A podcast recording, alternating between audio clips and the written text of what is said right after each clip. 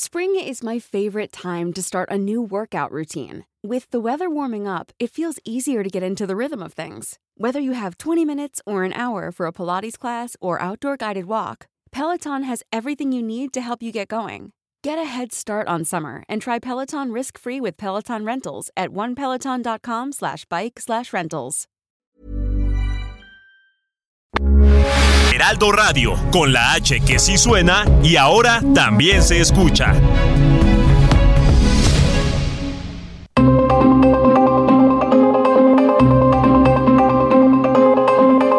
El Heraldo Radio presenta Zona de Noticias con Manuel Zamacona. Zona de Noticias, el epicentro de la información.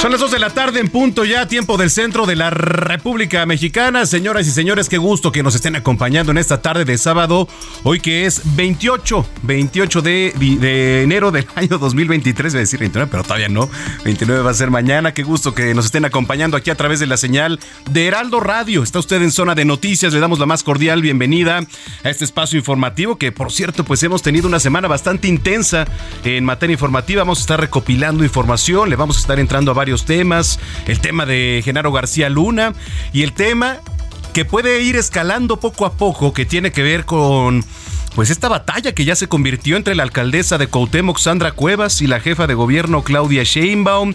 Eh, vaya relajo que se armó en la semana. Mire, eh, usted sabe, yo soy un amante del rey de los deportes, del béisbol, pero esta mañana y el día de ayer hubo una, pues digamos, una estampida, por así decirlo, bastante relajo que se armó por el tema de la compra de los boletos ahí en la final de la Liga Mexicana del Pacífico entre los cañeros de los mochis y los algodoneros de Guasave, que hoy se disputa el sexto partido. Entonces, pues está bien, le vamos a entrar al tema porque estas cosas de verdad no pueden pasar. ¿Dónde estaba la autoridad ahí en ese momento? ¿Quién regula? ¿Quién vigila? ¿Quién pone orden? Entonces, bueno, pues así está nuestro país en el panorama. Aparte, ya sabe todos los temas de coyuntura local, nacional, internacional, de deportes, cultura, gastronomía y más. Salud, por supuesto, así que usted está en el lugar correcto y como siempre lo invito para que participe con nosotros a través de las redes sociales arroba Samacona al aire. Arroba al aire. Ahí usted nos manda un mensaje. Eh, y es importante también que si tiene algo que denunciar, lo haga mándenos, mándenos su denuncia si está ocurriendo algo en su calle, en su colonia, en su unidad habitacional, en su alcaldía, háganoslo saber, háganoslo saber y aquí eh, pues vamos a estar por supuesto muy pendientes de ello. También tenemos un número telefónico, todavía lo tenemos por ahí, señor productor, es 55, eh, ¿cuál era? Ya ves, ni tú te lo No, pero aquí, aquí lo tenía. Den un segundo porque ya me trabé. 80 69 79 42. Ahí le va. 55 80 69 79 42 es el número de aquí de Zona de Noticias. Mándenos un mensaje, también un mensaje de voz.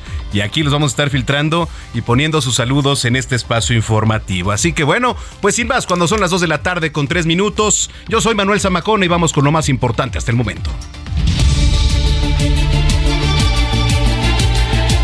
Le platico que la DEA destituyó a Nicolás Palmeri, funcionario de alto nivel en México, y lo anterior sucedió el año pasado por contactos inapropiados con abogados de narcotraficantes. Lo anterior de acuerdo a registros confidenciales revisados por The Associated Press. Autoridades de Jalisco informaron del incendio de vehículos en dos puntos sobre carreteras ubicadas en la entidad. Además, sujetos armados agredieron a elementos de la Guardia Nacional en Atengo.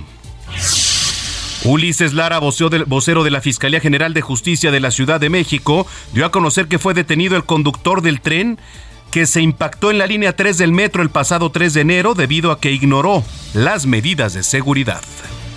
La quema y corte doloso de los cables ubicados en dos registros de conexión que contienen cableado eléctrico, de comunicaciones, señalización y pilotaje automático en la estación Protero en sus costados oriente y poniente. Segundo, la conducción negligente del tren número 24 que no respetó las medidas de conducción en modo de seguridad que significa no rebasar los 35 kilómetros por hora, lo que asegura que ante cualquier eventualidad el conductor pueda responder y evitar accidentes.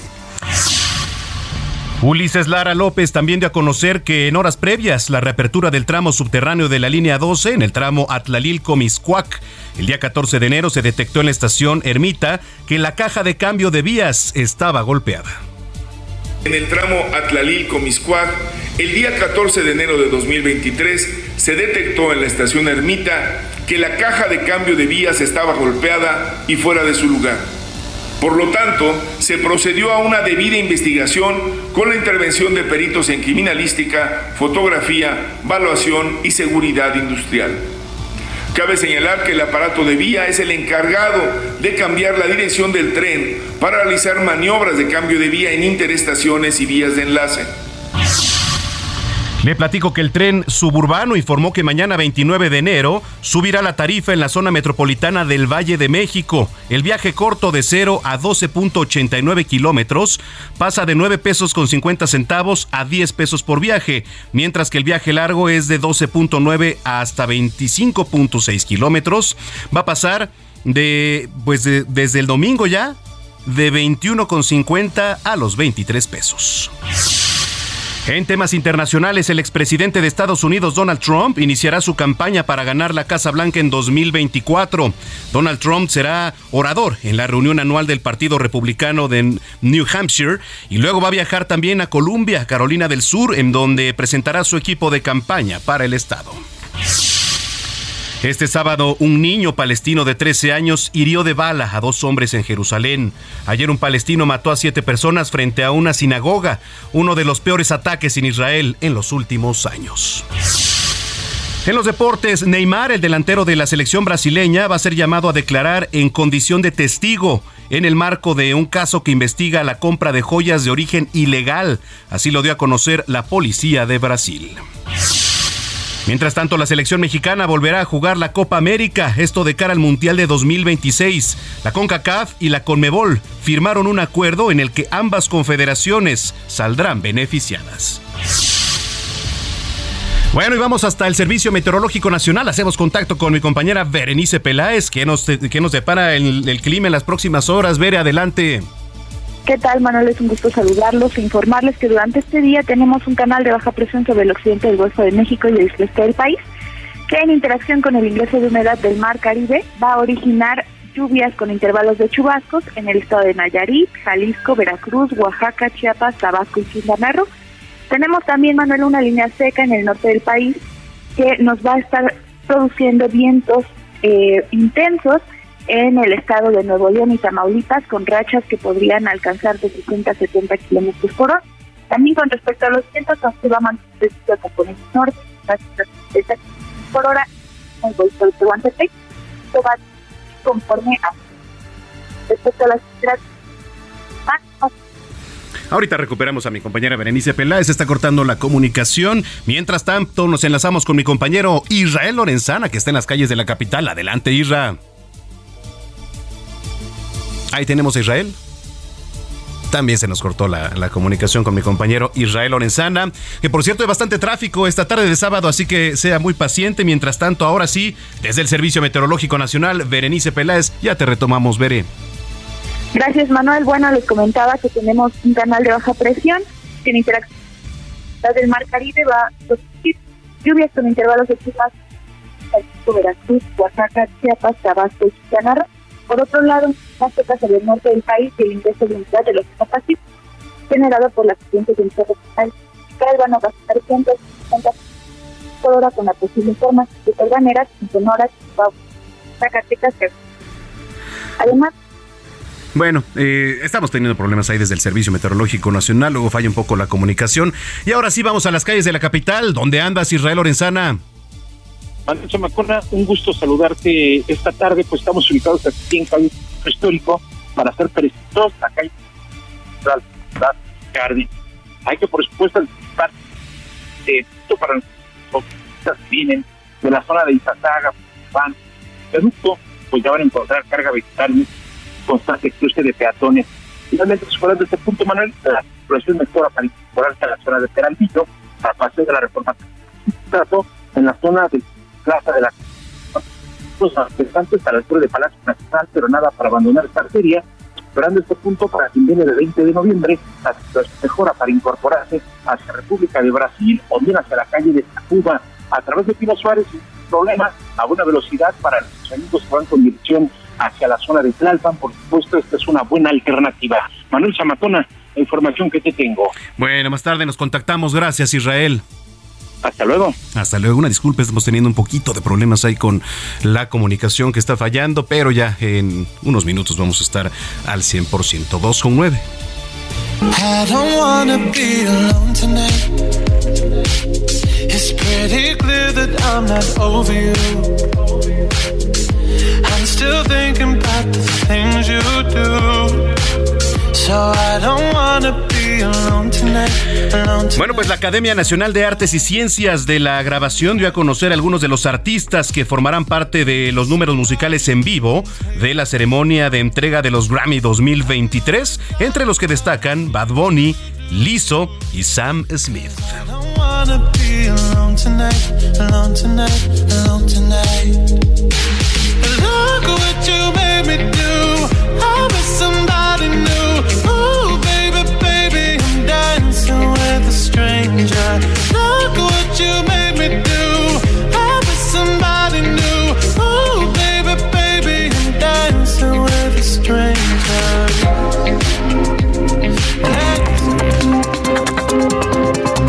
Sigue a Manuel Zamacona en Twitter e Instagram, arroba Zamacona al aire.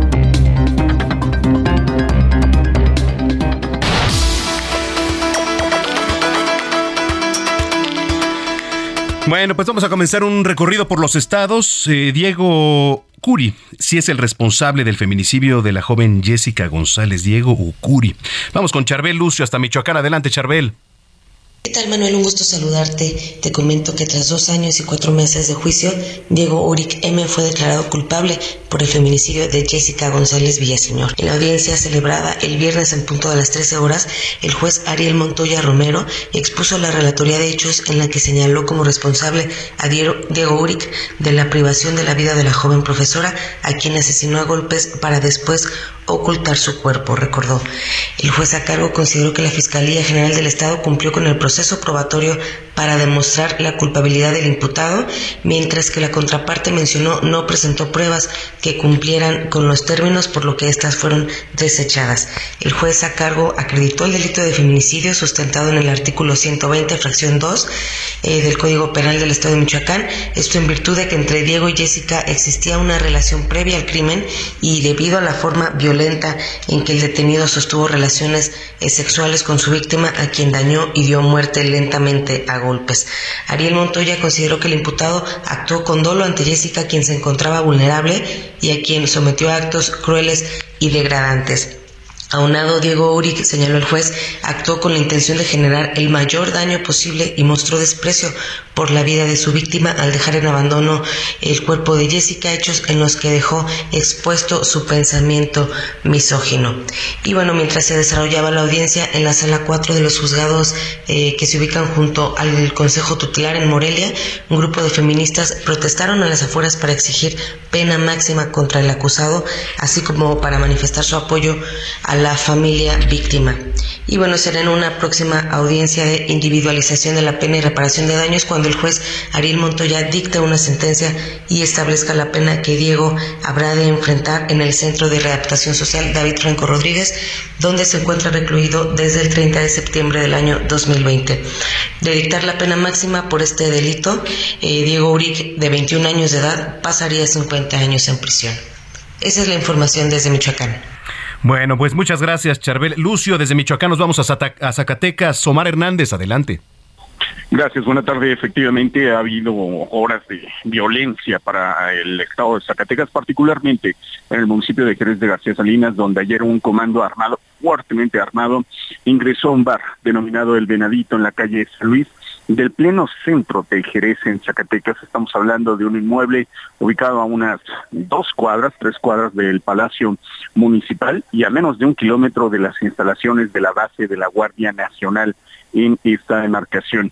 las autoridades ya han pasado prácticamente más de 12 horas y te puedo decir que no tenemos una cifra oficial de personas eh, del saldo. Sin embargo, fuentes, quienes trabajaron, peritos, quienes estuvieron trabajando en este evento, nos refieren de siete personas asesinadas al interior y otras tres eh, quienes fallecieron en, mientras recibían atenciones médicas.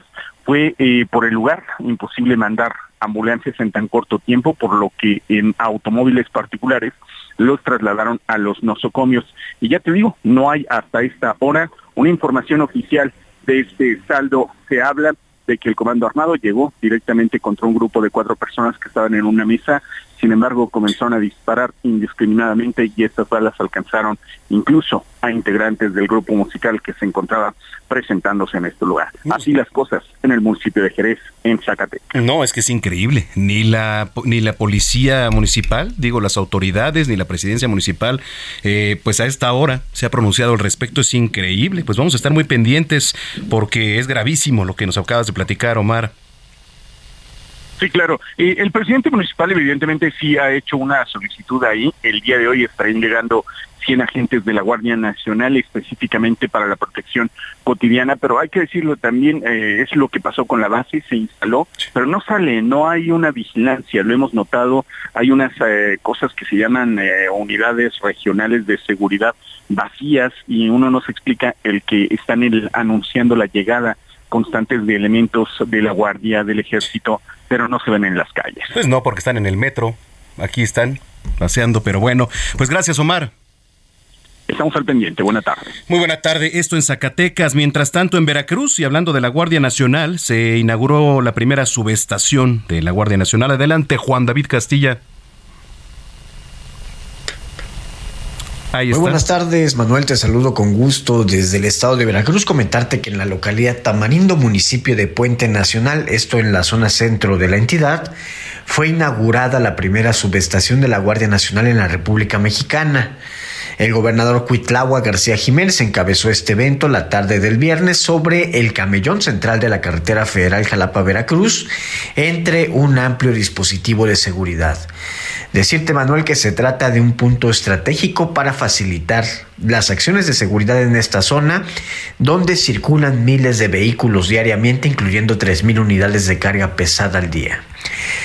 El mandatario estatal entregó las llaves de esta edificación y agradeció a la Guardia Nacional por su disposición para apoyar al gobierno estatal en materia de seguridad. Por su parte, el secretario de Gobierno, Eric Cisneros Burgos, indicó que la obra para la construcción de la subestación de Guardia Nacional inició a finales de octubre y se concluyó en solo tres meses. El funcionario refirió que se trata de la primera subestación de Guardia Nacional en toda la República Mexicana, misma que fue construida con apoyo de la iniciativa privada y de gobiernos locales. Esta subestación se encuentra a solo 70 kilómetros del puerto de Veracruz, donde el pasado 22 de enero fueron ejecutadas seis personas, entre ellas tres menores de edad, por un presunto ajuste de cuentas entre bandas delictivas. También mencionarte, Manuel, que eh, sobre la carretera federal Jalapa-Veracruz van a construir un arco de seguridad para detectar placas y vehículos con reporte de robo, un delito que también ha sido muy constante en esta entidad. Este es el reporte desde Veracruz, Manuel. Excelente tarde. Igualmente para ti, Juan David Castilla, esto en Veracruz. Vámonos a Guadalajara, ya fue localizado el cuerpo del ingeniero Miguel Alberto Lozano, desaparecido el 20 de enero allá en Guadalajara. Mayele y Mariscal, adelante. Manuel, muy buenas tardes. Buenas tardes también a todo tu auditorio. La búsqueda de Miguel Alberto Lozano concluyó la noche de este viernes cuando se confirmó su identidad luego de realizar pruebas genéticas al cuerpo localizado por las autoridades el pasado 23 de enero. El ingeniero se reportó como desaparecido desde el pasado 20 de enero, cuando fue privado de la libertad junto con otros dos colaboradores quienes lo acompañaron a realizar un presupuesto. Sin embargo, horas más tarde, estos trabajadores fueron liberados aunque golpeados. La privación de la libertad se mantuvo para el ingeniero, en donde se señaló la participación de hombres armados y esta ocurrió en las inmediaciones del Club Deportivo de la Universidad de Guadalajara. El secuestro de este ingeniero pues finalmente eh, concluye con eh, lamentablemente la localización sin vida de su cuerpo y fue así que sus familiares y amigos agradecieron en redes sociales el apoyo para difundir la ficha de búsqueda y los rasgos de Miguel Alberto. Por su parte, la Fiscalía Estatal informó que, bueno, el cuerpo fue localizado la noche del lunes 23 de enero sin embargo, eh, pese a que los rasgos coincidían con Miguel Alberto, debido a las condiciones en las que fue localizado, fue necesario la práctica de pruebas genéticas. Y por lo pronto, pues no se reportan detenidos, aunque las autoridades dicen que continuarán con la investigación para dar con los responsables de estos hechos. Desde Guadalajara, esa es la información. Muy buen sábado para todos. Igualmente, Mayeli Mariscal, que por cierto, ahí, mismo en, esta entidad, desde las 6 de la mañana se registran bloqueos en carreteras de El Grullo, Autlán de Navarro y se presume que es consecuencia de un operativo militar allá en el municipio de Atenguillo. En redes sociales se compartieron algunas imágenes en donde, bueno, pues se muestran camiones de carga que fueron colocados ahí en la zona del Corcovado y otro en la Puerta del Barro. Mire, los vehículos fueron incendiados también y colocados ahí en la ruta a fin de impedir el paso en la zona y elementos de la Secretaría de la Defensa Nacional pues realizaron un operativo ahí en el municipio de Atenguillo entre las poblaciones de Mixtlán y La Loma. Pero además se reportó que en el momento en que elementos federales transitaban ahí en la carretera que conduce a Utlán Unión de Tula, fueron agredidos por civiles armados. Y preliminarmente, pues hay un saldo de un elemento de la Guardia Nacional que está sin vida y otro más que está herido. Así que pues vamos a estar pendiente también de esta información. Bueno, aterrizamos ya en la capital. La Fiscalía General de Justicia de la ciudad determinó que hubo dolo en los hechos atípicos del sistema de transporte colectivo. Y vamos con mi compañero Carlos Navarro, a quien saludo con gusto, como siempre. Adelante, Carlos. Buenas tardes, Manuel. Te saludo con gusto a ti, al auditorio, y te comento que la Fiscalía de la Ciudad de México concluyó que los hechos atípicos del metro que ocurrieron en semanas pasadas hubo acciones malintencionadas o dolosas. Se trata del accidente en la interestación La Raza Potrero de la línea 3, donde se indaga un presunto sabotaje, además de que el conductor ya fue detenido. También el desprendimiento de vagones en la estación Polanco de la línea 7 en la que presuntamente se realizaron maniobras para provocar un accidente. Y por último, el incidente en la línea 12 en la estación Ermita, donde fue hallada una caja de vías que estaba golpeada y fuera de su lugar. En un mensaje a medios de comunicación, el vocero de la Fiscalía, Ulises Lara, informó las conclusiones. Así detalló lo que ocurrió en la línea 3 que lamentablemente cobró la vida de una mujer. Escuchemos. Primera, la quema y corte doloso de los cables ubicados en dos registros de conexión que contienen cableado eléctrico de comunicaciones, señalización y pilotaje automático en la estación Protero en sus costados oriente y poniente. Segundo, la conducción negligente del tren número 24 que no respetó las medidas de conducción en modo de seguridad que significa no rebasar los 35 kilómetros por hora lo que asegura que ante cualquier eventualidad el conductor pueda responder y evitar accidentes. Comentarte, Manuel, que ya se ejecutó la orden de aprehensión por la posible comisión de delitos de homicidio y lesiones, ambos culposos en contra de Carlos Alfredo N., conductor del tren 24 que se impactó. Incluso ayer se llevó a cabo la audiencia inicial y su defensa solicitó la duplicidad del término. Así es que en días próximos sabemos si se vincula o no a proceso.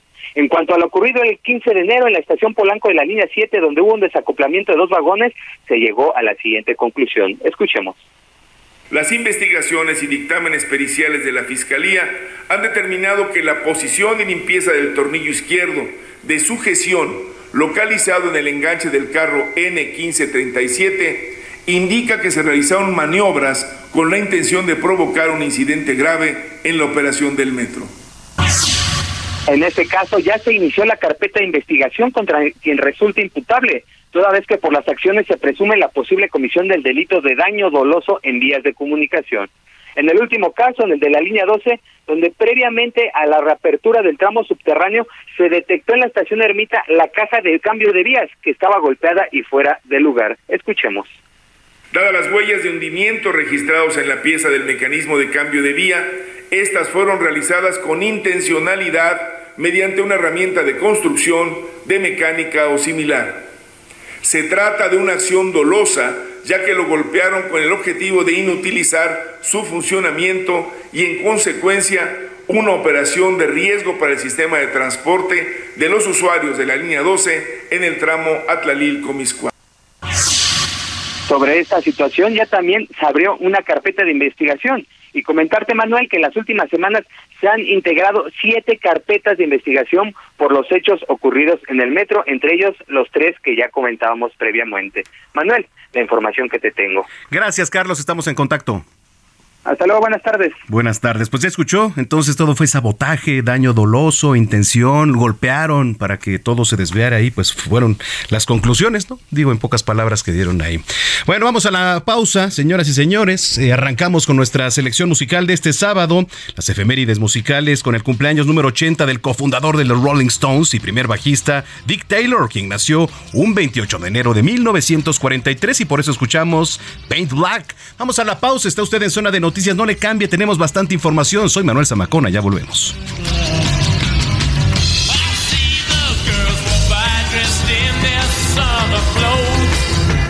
Vamos a una pausa y regresamos con Manuel Zamacona a Zona de Noticias.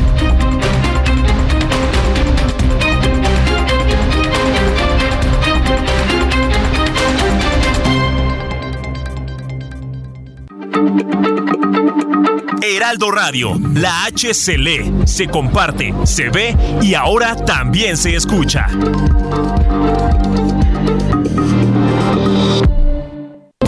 Ya estamos de regreso en Zona de Noticias con Manuel Zamacona por el Heraldo Radio.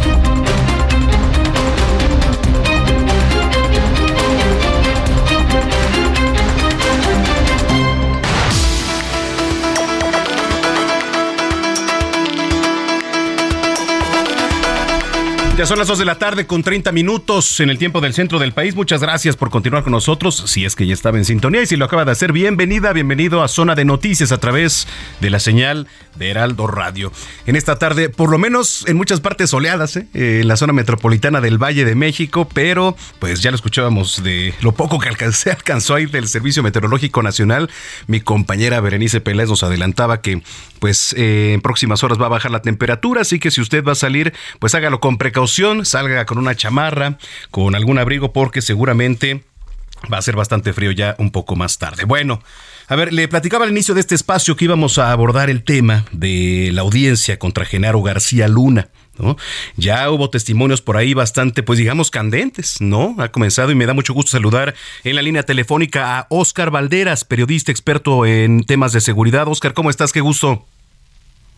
Qué gusto saludarte, Manuel. Muchas gracias. Buenas tardes a la audiencia. Muchísimas gracias. Pues, ¿cómo viste el panorama? Ya en esta primera semana ha comenzado la audiencia contra Genaro García Luna.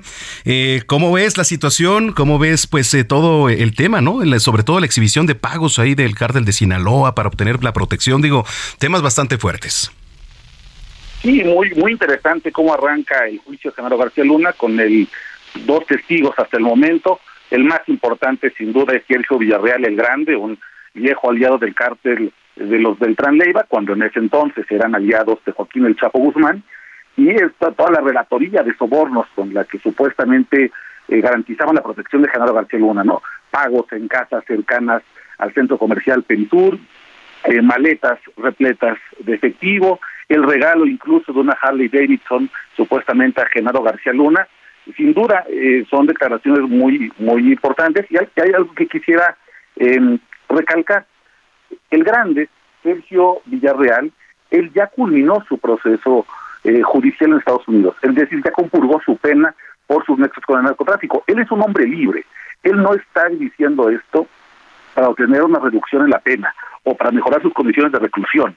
Él es un hombre que ya, ya en términos este, legales, solamente es un ex delincuente. Eh, eh, Sergio Villarreal lo, para lo que está hablando, digamos que el beneficio que él le da generar una participación en este juicio es únicamente ajustar temas migratorios como obtener una visa para poder entrar y salir de México con su familia con mayor eh, facilidad. Te lo comento esto porque el grande no se estaría arriesgando a dar una falsa declaración, porque eso le podría abrir otro proceso judicial y arruinar todo lo que ha ganado en términos de libertad. Eh, es muy importante comentarlo porque es un hombre que arriesgaría mucho mintiéndole a las autoridades en un juicio como este, es un delito en Estados Unidos, y yo creo que hay que tomar esas declaraciones también desde esa perspectiva. Él cuenta cosas muy graves que evidentemente de ser ciertas, pues eh, confirmarían que Genaro García Luna tenía un doble pago, el pago en las instituciones del Estado y el pago que recibía de parte del cártel del Pacífico. Hablabas ahorita de Sergio Villarreal, ¿no? Este, pues, ex narco, digamos por así llamarle, mexicano. Detalla de alguna manera el modus operandi de los supuestos pagos mensuales entregados a García Luna. A ver, de comprobarse todo esto, eh, pues hay una red, por supuesto, que no operaría sola, ¿no? Entonces, eh, ¿estaría en peligro alguien de, de renombre, sobre todo de los exenios anteriores? Yo creo que eso es lo que va seguramente a intentar probar el resto de los testigos. La Fiscalía de Estados Unidos puede llamar todavía a 68 personas más a declarar. Entre ellas seguramente habrá funcionarios, bueno, sabemos que hay. Eh, por ejemplo, tenemos confirmado que va a participar Edgar Vietia, el fiscal de Nayarit, y se supone, o suponemos los, los periodistas que hemos seguido el caso, que estaría gente como este Israel Arzate, alias La Reina, que fue un alto mando de la eh, entonces Policía Federal Preventiva, y otros funcionarios que seguramente van a contar cómo era el esquema y hasta dónde llegaba el dinero. Sin duda una cadena de mando que tiene en lo alto a dos expresidentes, a Felipe Calderón, porque es quien nombra a Genaro Barcelona como secretario de Seguridad Pública Federal, pero también a Vicente Fox, porque Vicente Fox es quien nombra a un entonces muy joven, treintañero, García Luna, como el director de la extinta Agencia Federal de Investigaciones. Eh, eh, seguramente en algún momento va a haber una reflexión sobre Claro, hacia abajo cómo operaba la estructura criminal montada por Genaro García Luna en el Estado mexicano, pero hacia arriba también, y hacia arriba solamente puede ir ya hacia el presidente, o a los lados, hacia secretarios de Estado que hayan participado. Eh, yo creo que es una, es una discusión que tenemos que tener independientemente lo que se llegue a concluir en Estados Unidos. En México este juicio ya no es un juicio sobre Genaro García Luna, es un juicio sobre las instituciones mexicanas y cómo puede un hombre poner al servicio de un cártel medio gabinete sin que suenen las alertas rojas, las máximas, en el resto de los secretarios de Estado y en el resto de las instituciones públicas. Ahora, ¿cómo ves la posición del presidente Andrés Manuel López Obrador? Digo, a reserva de que ha dicho que se va a dar informes por lo menos de manera diaria sobre este tema, pues tiene algunas hipótesis, ¿no? Que no es culpable, a lo mejor que, que lo tienen que liberar, etcétera. Pero, ¿cómo ves la posición del gobierno frente a lo que está ocurriendo con esta audiencia? Yo creo que el gobierno está haciendo especulaciones que yo creo que no le corresponden porque además el presidente hace este tipo de, de, expresiones usando un argumento que en realidad además es falso, en el que supuestamente los medios no estamos informando del juicio de Genaro García Luna y sí estamos informando sobre cosas que afectan a su gobierno, como el sabotaje del metro, como la inflación, el tema de la violencia, y el presidente asegura que los medios estamos tratando de tapar lo que sucede en el caso de Canal Barcelona. Y por eso él tiene que intervenir, ¿no? Como dar una actualización a través de las conferencias matutinas. Y esto es falso. Basta con que cualquier persona pueda hoy abrir cualquier portal y, abrir cualquier periódico para darse cuenta que hay un seguimiento diario y puntual. Y el hecho de que tú y yo estemos hablando en un fin de semana, como el caso de Genaro García Luna, pues habla de que de verdad los medios estamos dando un un seguimiento diario y profundo, me parece como muy pocos casos eh, judiciales en Estados Unidos. Yo creo que es el, seguramente el más seguido por la prensa mexicana en la historia moderna. Pero además, yo también creo que eh, es un juicio que nos, va a tener muy atentos porque claro que existe la posibilidad de que Genaro García Luna sea absuelto, esa es una realidad. La defensa de Genaro García Luna, sus abogados, aseguran que no se van a mostrar un solo fotografía, un solo video, un solo mensaje de texto, y que los 12, las 12 personas que integran el jurado tendrán que decidir únicamente a partir de historias y de anécdotas personales de los testigos. Esto es importante porque eh, los testigos fueron ya palomeados por el juez Kogan y están palomeados a partir de que no pueden ser personas que escucharon, que les contaron, que creyeron que vieron a alguien. La única forma en que hayan sido admitidos como testigos es que ellos digan que personalmente participaron en los pagos de los sobornos, que yo pagué, yo entregué, yo di, a mí me dijo. Y el jurado sí puede decidir a partir de los testimonios, incluso el propio juez les dijo, aunque no haya fotografías, aunque no haya videos, aunque no les muestren, ustedes pueden tomar como hechos las declaraciones de estos ex narcotraficantes y ex servidores públicos corruptos. El tema se complica cuando este jurado de 12 personas solamente puede decidir de manera unánime. Y esto es muy importante, porque si hay una persona en ese jurado, hombre o mujer, que dice, híjole, yo tengo mis dudas, yo creo que no es un, eh, una persona corrupta, entonces García Luna puede quedar libre. Y esto, esto va a ser, se va a revisar en cinco cargos. Es posible que Genaro García Luna sea absuelto por el jurado en tres, por ejemplo, pero que sí lo, sí lo sancionan por dos o por uno. Y de eso dependerá evidentemente el nivel de la sanción que pueda recibir, que en el caso de Genaro García Luna sí se juega incluso una cadena perpetua en Estados Unidos si es encontrado culpable del cargo más grave, que es conspiración para traficar cocaína hacia Estados Unidos. Oye, pues qué interesante lo que nos platicas, Oscar. Si lo permites, estamos en comunicación estos días para seguir analizando el tema. Claro que sí, con muchísimo gusto. Muchísimas gracias. ¿Alguna red social donde te podamos seguir? Claro, en Twitter podemos seguir la conversación con mucho gusto en arroba Oscar Valde. Gracias, un abrazo. Un abrazo, Manuel, buen día. Muy buen día, Oscar Valderas, periodista experto en temas de seguridad, cuando ya son las 2 de la tarde con 40 minutos. Hablemos de tecnología con Juan Guevara.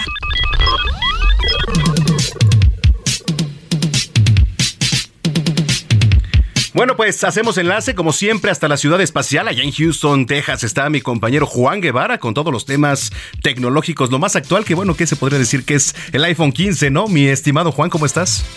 Mi queridísimo Manu Zamacona, ¿tú qué iPhone traes?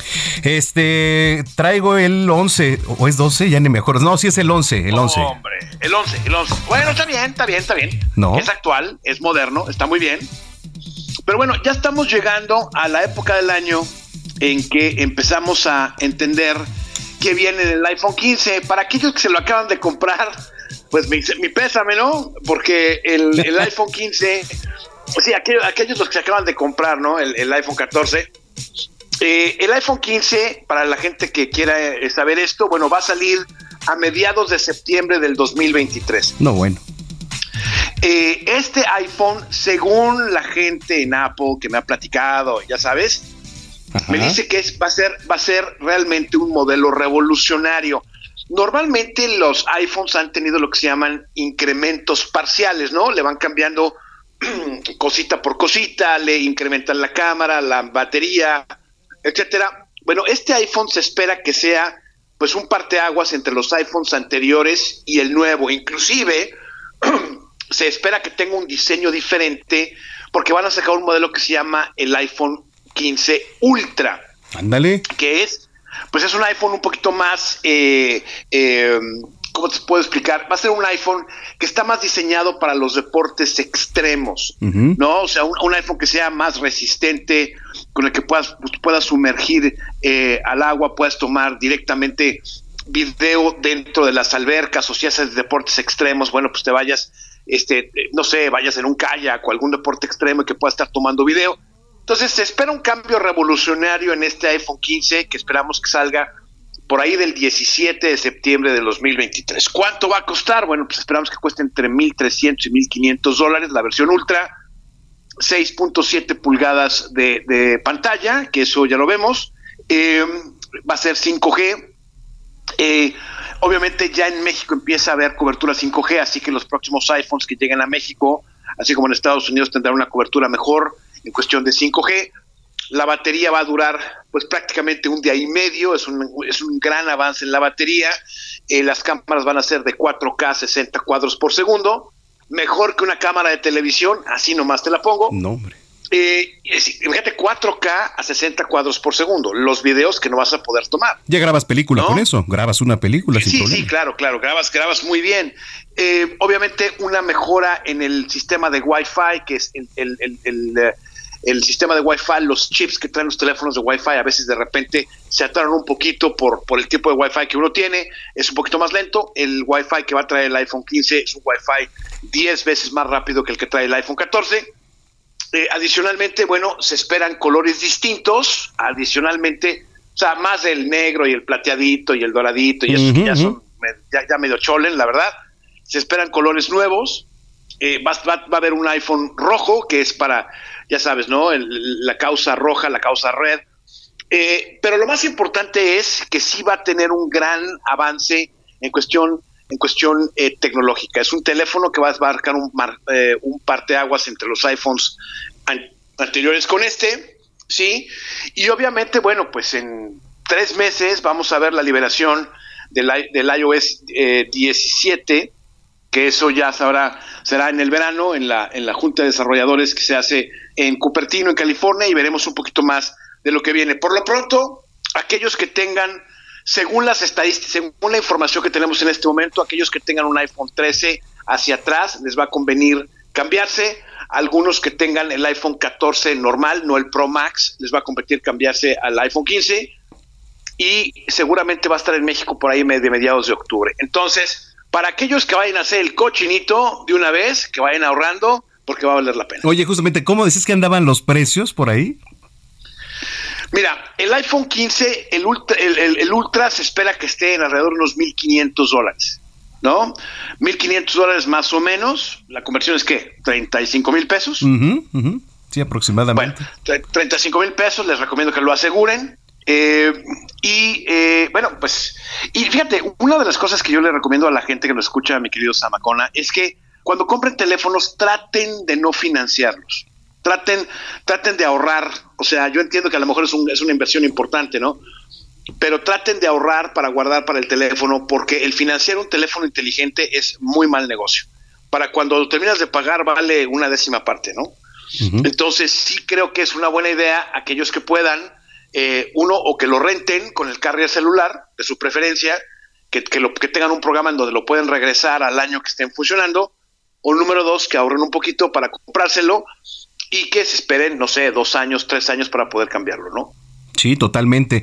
Oye, qué interesante, pues se viene, porque yo siempre he dicho, a ver, te, compras un iPhone, ¿no? Pero al siguiente año sale el otro, y luego el otro, y luego el otro. Por eso, bueno, pues digo, yo creo también que es necesario, dependiendo la economía, ¿verdad? De cada persona. Ahora sí que si tienes la lana, pues vas y lo compras. Pero si no, pues espérate, porque además, digo, este iPhone, por ejemplo, me ha funcionado muy bien, pero ya hay tareas en las que es necesario también actualizarse, y sobre todo por la herramienta de trabajo que ocupamos.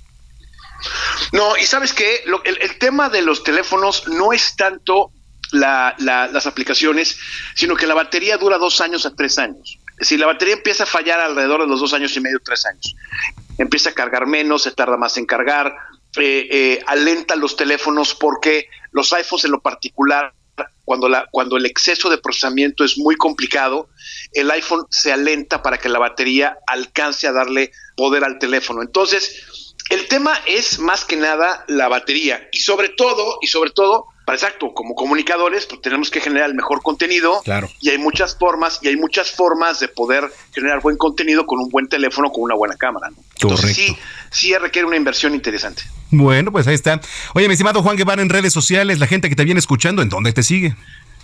Súbale a su radio, diría el señor Jesus Martin. Ahí te va, eh, Juan Guevara TV, se lo repito, Juan Guevara TV y estamos aquí listos y dispuestos para contestar todas sus preguntas de tu tecnología y si usted tiene ganas de salir con el señor Zamacona, bueno, pues hashtag Zamacona Galán. Ándale. A Zamacona al aire, ¿no? Mándeme mensaje ahí a través de esa vía, claro que sí, que ahorita por sí, sí, sí, sí. Hashtag Zamacona Galán. Gracias, mi querido Juan Guevara. Oye, te mando un abrazo y estamos en contacto. Saludos. Gracias, gracias Juan Guevara desde la ciudad espacial ahí en Houston, Texas. Bueno, eh, a ver qué hacemos primero. Miren, le quiero platicar. Eh, sabe que aquí somos eh, amantes del rey de los deportes, pero ahora sí, la verdad es que me toca dar la nota que no me gustaría dar, porque mire, se está jugando la final de la Liga Mexicana del Pacífico, entre los cañeros de los mochis y los algodoneros de Guasave. Hubo, para empezar, horas y horas de espera para poder acceder, digamos, a la venta de boletos de este partido de béisbol. Y entonces la gente que estaba fuera ahí del estadio Chevron Park, también conocido o mejor conocido como el Emilio Ibarra Almada, la casa de los cañeros, se abarrota contra las vallas de contención y pues termina, digamos, por crear una severa estampida humana. Y había niños, había mujeres, había gente de la tercera edad que estaban tirados literal ahí en el suelo, en medio de una conmoción ahí entre los aficionados. Y bueno, pues la verdad es que sí, sabemos la pasión que se tiene y sobre todo ahí en el estado de Sinaloa por el, por el béisbol, ¿no? Pero mire, de acuerdo con los reportes, los hechos tuvieron lugar eh, el día de ayer el día de ayer viernes antes de que se abrieran las puertas para la venta de los boletos. Mire, había decenas de personas y entonces rompen las vallas colocadas ahí en el estacionamiento del estadio, en los mochis, y los aficionados pues esperaban ansiosamente la, sí, la venta de boletos para el sexto de la serie final que se juega hoy de la Liga Arco Mexicana del Pacífico. Y este, bueno, pues ocurre esto. Lo peor es que no había autoridades, digo, que estuvieran ahí vigilando, sabiendo la importancia y sabiendo la euforia de lo que se viene para, para hoy, ¿no? En la tarde. Entonces, pues sí, después de esto, debido al descontrol, ya las autoridades de la Policía Estatal tuvieron que acudir al lugar para poder auxiliar al estadio. También incluso se presentó el secretario de Seguridad. Protección Civil del municipio ahí de Ahome, Julio César Romanillo, quien responsabilizó, responsabilizó perdón, a la logística del recinto. Dijo que solo estaban ahí algunos auxiliares, a pesar de que era pues un tema particular. Uno de los aficionados comenta a los medios de comunicación locales y estuve escuchando se fracturó, etcétera, y antes no pasó, antes no pasó a mayores, ¿eh? porque le repito, había niñas, niños, personas de la tercera edad, entonces pues estuvo, estuvo bastante fuerte y vamos a estar pendientes de lo que pues se informa en las próximas horas y también por supuesto pendientes del juego. Bueno, pues eh, son las 2.49, vámonos con mi querida Melissa. Recomendaciones culturales con Melissa Moreno.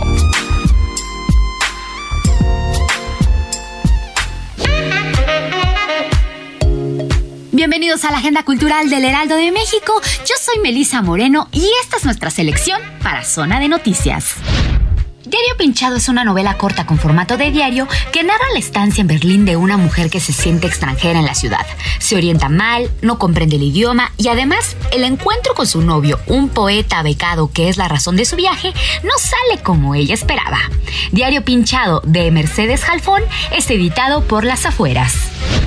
El misticismo de las danzas tradicionales mexicanas se apoderan del Teatro de la Ciudad de Esperanza Iris para celebrar los 48 años de historia de la Compañía Nacional de Danza Folclórica a través de su espectáculo Danzas, Baile y Fantasía.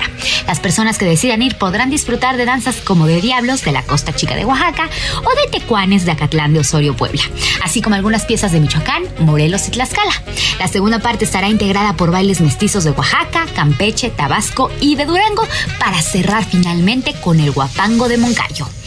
Con las funciones de este fin de semana, los integrantes de la Compañía Nacional de Danza Folclórica esperan que el público, más allá de solo apreciar los bellos bailes del espectáculo, se lleven un contenido importante que despierte su interés, incluso de visitar las comunidades, las ferias o los carnavales que hay en nuestro país y así conozcan la diversidad cultural que existe.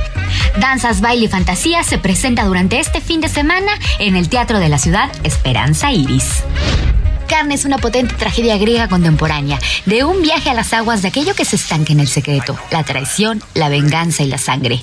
Luego de 10 años, Nailea Norvin y Hernán Mendoza se reencuentran en esta nueva apuesta teatral, que se desarrolla en la cocina de la Hacienda Arango, mientras que en el jardín ocurre una fiesta sorpresa por el cumpleaños de Eva, una actriz retirada que se ve en la obligación de celebrar su día.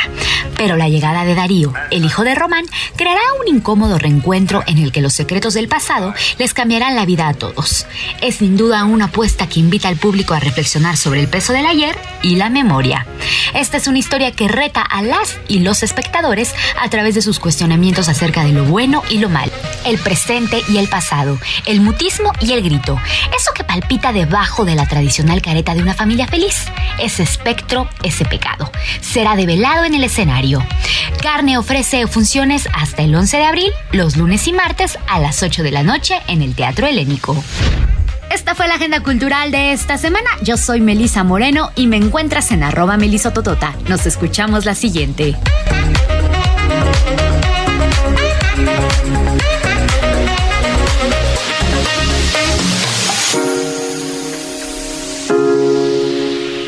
Bueno, pues muchas gracias a Melisa Moreno por las recomendaciones culturales, que por cierto, pues hablando de cultura, estamos dadivosos y les queremos regalar 10 pases dobles para la obra de teatro 2222 con Odín Dupeirón y Erika Blenner para la función de mañana domingo, mañana que es 29 de enero en punto de las 6 de la tarde, en el Teatro del Parque, allá en Interlomas.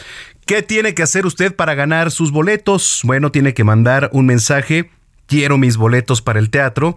Y después, digo, abajo de ese mensaje, su nombre completo, por favor, porque a veces nada más nos mandan el mensaje, quiero mis boletos, pero pues, ¿a quién se los damos? Entonces, junto con eso, otra vez, dice, quiero mis boletos y su nombre completo, por favor.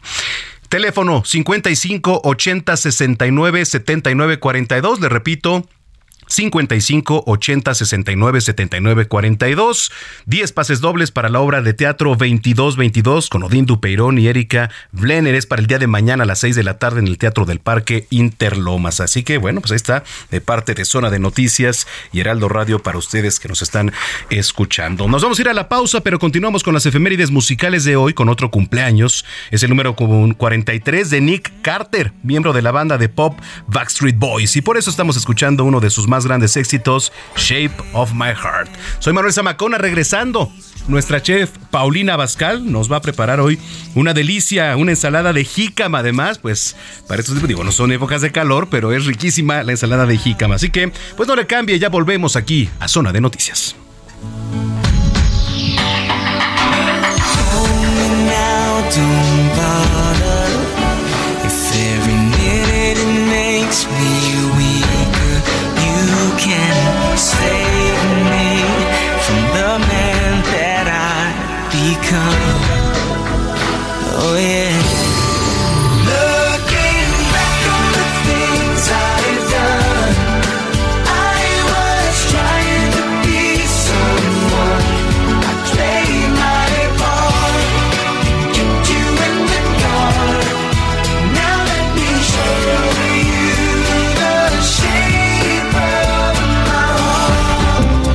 A una pausa y regresamos con Manuel Zamacona a Zona de Noticias.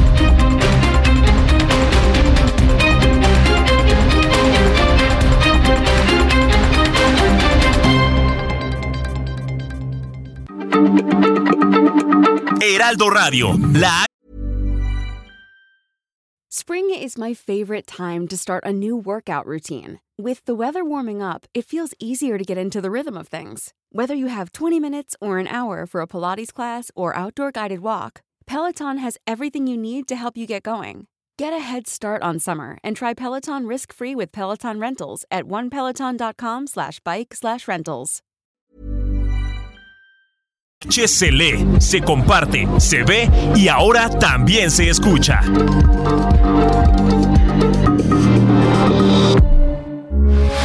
Heraldo Radio, con la H que sí suena y ahora también se escucha. Ya estamos de regreso en Zona de Noticias con Manuel Zamacona por el Heraldo Radio.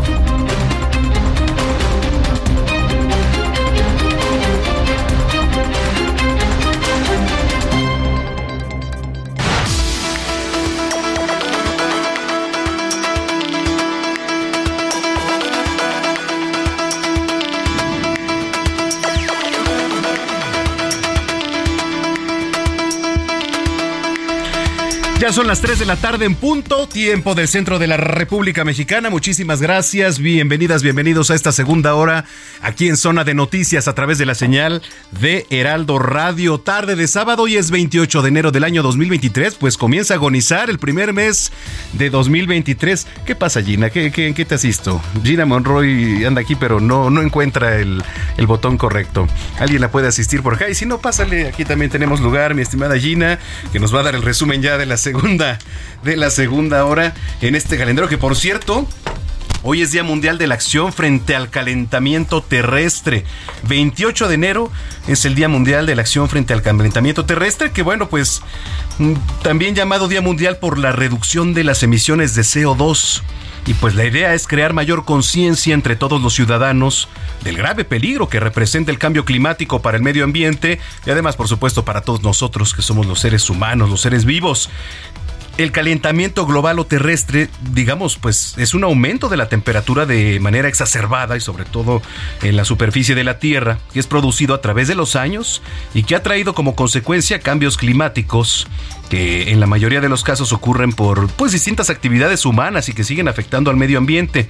Entonces, bueno, la actividad solar, las erupciones volcánicas, la deforestación ahí en los bosques, en las selvas, la quema de combustibles fósiles, el uso excesivo de los fertilizantes. Entonces, pues es momento también, y para eso se utiliza este día, para hacer conciencia para salvar a, nuestro planeta. ¿Cómo estás, Gina Monroy? Hola, ¿qué tal? Muy buenas tardes. Muy bien, disfrutando de esta este tarde. sí, está rico el día, ¿no? Pues sí, yo salí, la verdad es que estaba bastante aceptable el clima hoy. Así es. Muy bien, pues. Para pasarla bien. Oye, ¿qué tal? Ya se están yendo los boletos para mm, la obra 22-22, si era así, ¿verdad? Sí, con Odín Duperón. Con Odín Duperón. Sí, me gusta, me gusta cómo trabaja. ¿Ah, sí? Sí, sí. Alguna vez fui a ver su obra más famosa, A Vivir. Ajá, creo que sí. Sí, es, buena, es buena. Muy bien. Para los optimistas. Bueno, pues eh, envíenos mensaje. Quiero mis boletos para el teatro. 55 80 69 7942 85 no, 55 80 69 79 42. Ahí está, van a su mensaje. Quiero mis boletos para el teatro y su nombre también ahí al lado. Bueno, pues sin más, lo invitamos a que nos sigan en redes sociales, arroba Samacona al aire. Le repito, arroba Samacona al aire y así comenzamos la segunda hora de información. Y hasta aquí Gina Monroy con el resumen de noticias. Adelante, Gina. Los diputados federales y senadores del PRD, así como diputados locales y presidentes municipales, dieron el espaldarazo a quien será la candidata por el Estado de México, Alejandra del Moral.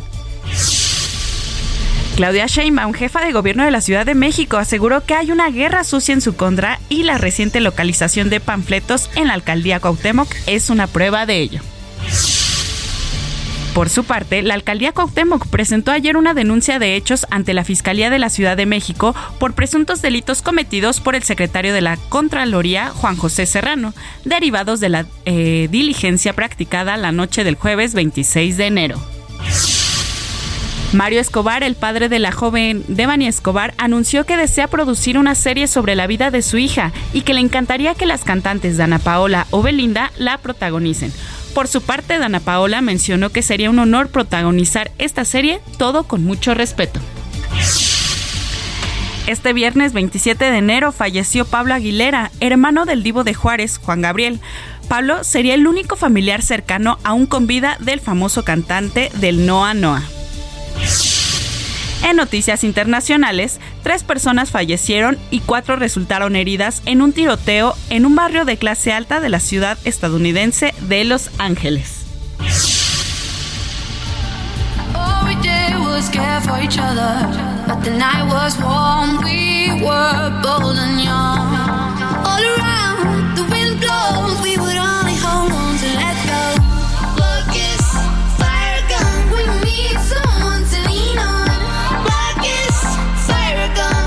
Bueno, la edición 57 del Super Bowl, eh, que se realizará el 12 de febrero y con él el show del medio tiempo, que en esta ocasión tendrá a Rihanna como invitada. Eh, pues ayer la cuenta oficial de la NFL dio a conocer que el reconocido DJ Snake, a quien estamos escuchando, también formará parte del espectáculo. Ándale, ¿cómo? Espérame. Rihanna. sí, Rihanna. o sea, sí va a estar Rihanna, pero también el DJ Snake. Ah, sí, sí, sí. Va a ser eh, parte ahí del Super Bowl. Muy bien. Sí, no, exacto. Por eso Rihanna. Por eso Rihanna. Muy bien. Sí. Gracias, Gina. Gracias, buenas tardes.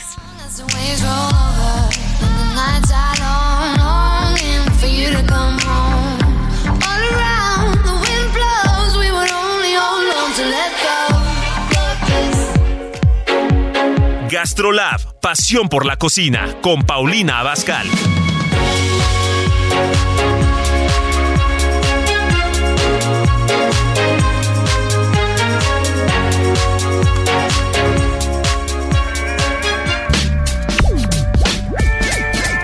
Bueno, pues es hora de hacer contacto con nuestra querida chef Paulina Abascal, aquí en esta sección Gastrolab, una de las consentidas. ¿Cómo estás, querida Pau?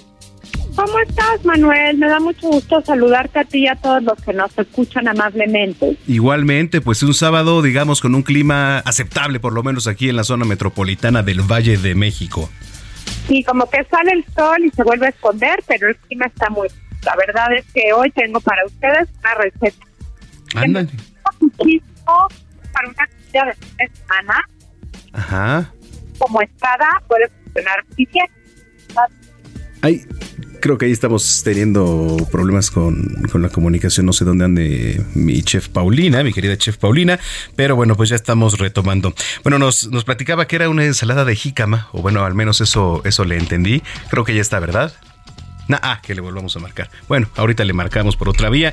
Pero bueno, eh, antes le platicaba de, de, salvar nuestro planeta porque hoy es Día Mundial de la Acción frente al Calentamiento Terrestre. Bueno, pero esta es una. Además, también es el Día Internacional del Lego ya sabe, estas famosas figuritas, estos juguetes que son pues muy padres, la verdad, con los que se han hecho además figuras y pues inimaginables. Muchos de nosotros nos divertimos cuando éramos niños ahí con las piezas de Lego, construyendo, por ejemplo, los famosos castillos, los barcos, las naves espaciales. Y bueno, muchas otras cosas. Y, es que el 28 de enero se celebra el Día Internacional de Lego, los bloques de construcción más famosos del mundo que cuentan con además miles de seguidores. ¿Y por qué, por qué hoy? ¿Por qué se celebra? Eh, se celebra el 28 de enero para conmemorar la presentación de la patente por parte de Ole Kirk. Ya más adelante le voy a decir por qué. Mientras tanto, regresamos ahora sí ya con la chef Paulina Abascal. Nos platicabas que nos vas a eh, hacer una ensalada de jícama, ¿cierto? Es correcto, Manuel. ¿Ya tienes ahí tu recetario listo? Estoy listo con papel y pluma. Bueno, pues entonces es una ensalada que como les comentaba funciona muy bien de entrada o como guarnición. Ok. Van a necesitar medio kilo de jícama en tiritas. ¿De jícama? En tiritas. En tira, ah, ok. O sea, la pelas y la, la, la rebanas y cortas tiritas. Perfecto. Vamos a necesitar preparar un pesto de cilantro, para lo cual se requieren 750 mililitros de agua, con un puño de cilantro fresco, Ajá. un puño de espinaca baby, un puñito más chiquito de albahaca, alrededor de unos 100 mililitros de aceite de oliva, con 100 mililitros de vinagre blanco, Ajá. El jugo de dos limones Ok. y sal para sazonar. Ok. ¿Ok? Entonces vamos a poner agua a hervir, Manuel, justamente en, los, en, en, en lo que te indiqué de agua, y ahí tú vas a meter todas tus hierbitas y todas tus espinacas, albahacas y todo, unos 10 segunditos y las sacas de la, del agua que está hirviendo. Unos 10 minutos, correcto. No, 10 segundos. Ah, 10 segundos. 10 segundos, nada más es para que a la hora de que nosotros lo, lo molamos, salga mucho el sabor y no se quede ahí como nada más en trocitos. ¿Me, me explico? Ah, sí, perfecto. Sí, sí, sí. Entonces el agua la ponemos a hervir y en eso ahí metemos las hierbas por unos 10 segunditos y retiramos. Exactamente, retiramos y con tus manitas vas a exprimir muy bien todas estas hierbas y las vas a poner en la licuadora Ok. y ahí le vas a agregar el aceite de oliva, el vinagre blanco, el jugo de limón Ajá. y la sal al gusto. Ok. Y entonces estas tiritas que ya tienes preparadas de jícama las pones en un tazón, vas a agregar tu pesto de cilantro y lo vas a rociar por encima con uva verde y alguna semilla que puede ser nuez, cacahuate o pistache. ¿Con qué lo, con qué lo roceamos, perdón? O lo vas a rociar con tu pesto. O sea, tú tu jícama la pones en un bowl y por encima vacías tu pesto que hiciste en la licuadora. Ok, perfecto. Ajá. Y ya nada más acompañas con uva verde y con algunas semillas, sea nuez, cacahuate, pistache o almendras. Y alguna semilla.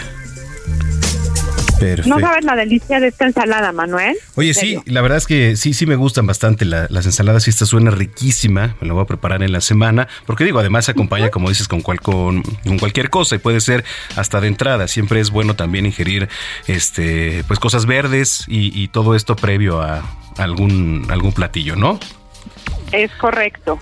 A ver, entonces, para los que nos vienen escuchando, o están en casita, prepárense una ensalada de jícama. Necesitamos medio kilogramo de jícama mentiras, eh, un pesto de cilantro, que bueno, para eso necesitamos 750 mililitros de agua, un puño de cilantro fresco, un puño también de espinaca baby, un puño de albahaca.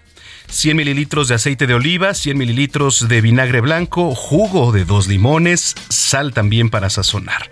Entonces vamos a poner agua a hervir y vamos a meter ligeramente por 10 segundos las hierbas que les acabo de platicar. Las vamos a exprimir y entonces van directo a la licuadora. Ahí le vamos a agregar aceite de oliva, vinagre blanco y jugo de limón y también un poco de sal al gusto. Ahora, eh, en otro bowl, bueno, pues ya las tiras de jícama que habíamos eh, partido o rayado previamente, las vamos a poner en este tazón, le ponemos el pesto de cilantro y entonces la podemos acompañar con uva verde y alguna semilla que sea a su gusto. Puede ser este cacahuate. ¿Qué más me decías? ¿Alguna semilla? Puede ser este. Puede ser cacahuate, pueden ser pistaches, puede ser nuez, almendra. Correcto. Oye, ¿le podemos poner a jonjolí? También. No, también, perfecto. También, semilla de girasol, que tiene muchísimos Ándale. Igual. Correcto. Y tenemos lista nuestra ensalada de jícama. ¿Cómo ves?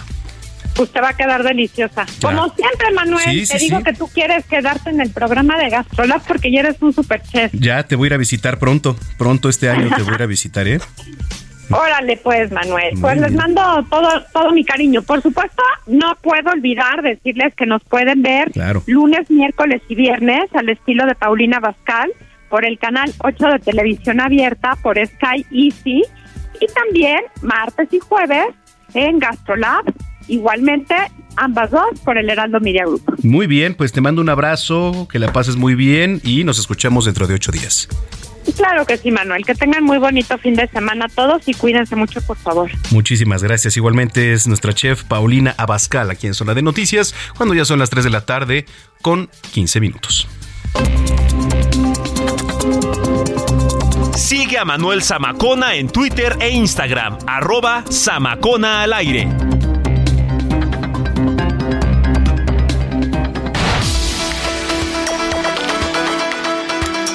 Oiga, para usted que nos viene escuchando, mire, ya va a haber un nuevo requisito ahora para poder presentar la declaración anual ante el Servicio de Administración Tributaria, ante el SAT. ¿Qué se requiere? ¿Cuál es este requisito? ¿Qué es lo que usted tiene que hacer? Bueno, pues en la línea telefónica me da mucho gusto, como siempre, saludar al maestro Narciso Vargas, contador certificado y además maestro en Derecho Fiscal. Maestro, qué gusto saludarlo, como siempre. Buena tarde. Mi estimado Manuel, buena tarde, agradecido contigo y siempre un gusto platicar de estos temas en los espacios que tú nos brindas. Muchas gracias, maestro. Hoy a ver, ¿qué es lo que se viene ahora con, con el tema del SAT para la declaración? Bueno, mira, es específicamente para el caso de personas morales. En materia contable, mi estimado Manuel, ya existe cierta información que es básica, siempre es mínima, y aquí hablamos de los estados financieros. Sin embargo, en la práctica, sobre todo porque en materia fiscal únicamente se exigían dos de estos estados financieros, pues se han dejado de lado en la práctica la elaboración de otros dos, que es el de cambios en el capital y el de flujos de efectivo.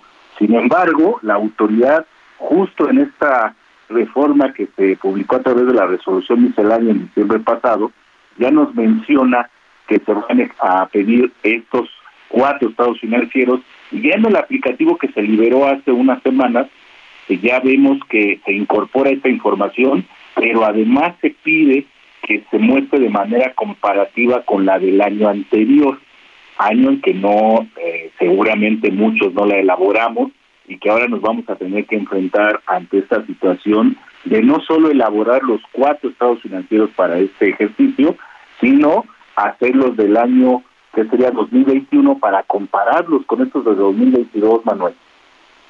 Ah, pero sí es importante porque hay algunas modificaciones, sobre todo la gente que nos viene escuchando, entonces únicamente para personas morales, digamos, ¿no? Sí, este requisito en particular es para personas morales. Se tiene que acudir a las oficinas del SAT. ¿Qué es lo principal o las recomendaciones que, se tienen que hacer en cuanto a pasos a seguir? Eh, los pasos a seguir, Manuel, pues es este, estar muy cerca de nuestro asesor contable o de nuestro equipo de contabilidad del área financiera para que se vayan preparando estados financieros, pero sobre todo que se tenga especial cuidado con los que se van a elaborar que correspondieron a 2021, porque los vamos a comparar en esta declaración, pero además deben de coincidir plenamente con la declaración que presentamos ya en aquel año 2021 y que se presentó en marzo de 2022. Sí es importante, sí es importante para los que nos vienen escuchando y sobre todo para que hagan los ajustes necesarios. Va iniciando, bueno, ya va agonizando el primer mes de, del 2023, pero pues prácticamente va iniciando el año. ¿Qué otras recomendaciones en materia fiscal y ahorita aprovechando que lo tenemos en la línea maestro daría para, para estar sobre todo al pendiente, no? Sí, claro, bueno, mira, eh, para todos es importantísimo tomar en cuenta que debimos de haber hecho una especie de conciliación, Manuel, de todos los comprobantes que emitimos, que nos emitieron, sobre todo porque a veces uno cae en el error humano, sobre todo en el caso de comprobantes que se cancelaron o que nos cancelaron, y es importante hacer una conciliación, no solamente de los que conocemos como CFDI de ingresos, entiéndase facturas, tanto de venta como de compra, sino también de los CFDI de nóminas, porque este renglón es muy importante toda vez que se hace un ajuste anual para los trabajadores de la, de la empresa y luego esos trabajadores, es decir, nosotros, presentamos muchos declaración anual en el mes de abril y tenemos que estar muy eh, acorde con la información que se fue recabando durante todo el año. Claro, de tal manera que nuevamente se vuelve a, hacer énfasis a todo mundo de que hay que tener mucho cuidado con nuestros controles internos y sobre todo estar muy cerca de nuestros asesores sea un equipo o sea una sola persona. Totalmente. Pues maestro, muchísimas gracias como siempre por haber platicado con nosotros y pues estamos en comunicación. Manuel, el agradecido yo contigo siempre y a tus órdenes cuando tú gustes. Muchísimas gracias. Es el maestro Narciso Vargas, contador certificado y maestro en Derecho Fiscal. Tres de la tarde, 19 minutos. Hay series, hay recomendaciones para este fin de semana. Si usted se queda en casa, pues aprovechelas. Yo soy Alex el Panda y estas son las recomendaciones impausables de la semana. En esta ocasión les traigo dos series que recién se estrenaron y aunque una es muy distinta a la otra, ambas se merecen que les des una oportunidad. Igual y de aquí sale tu próxima serie favorita. The Last of Us en HBO Max.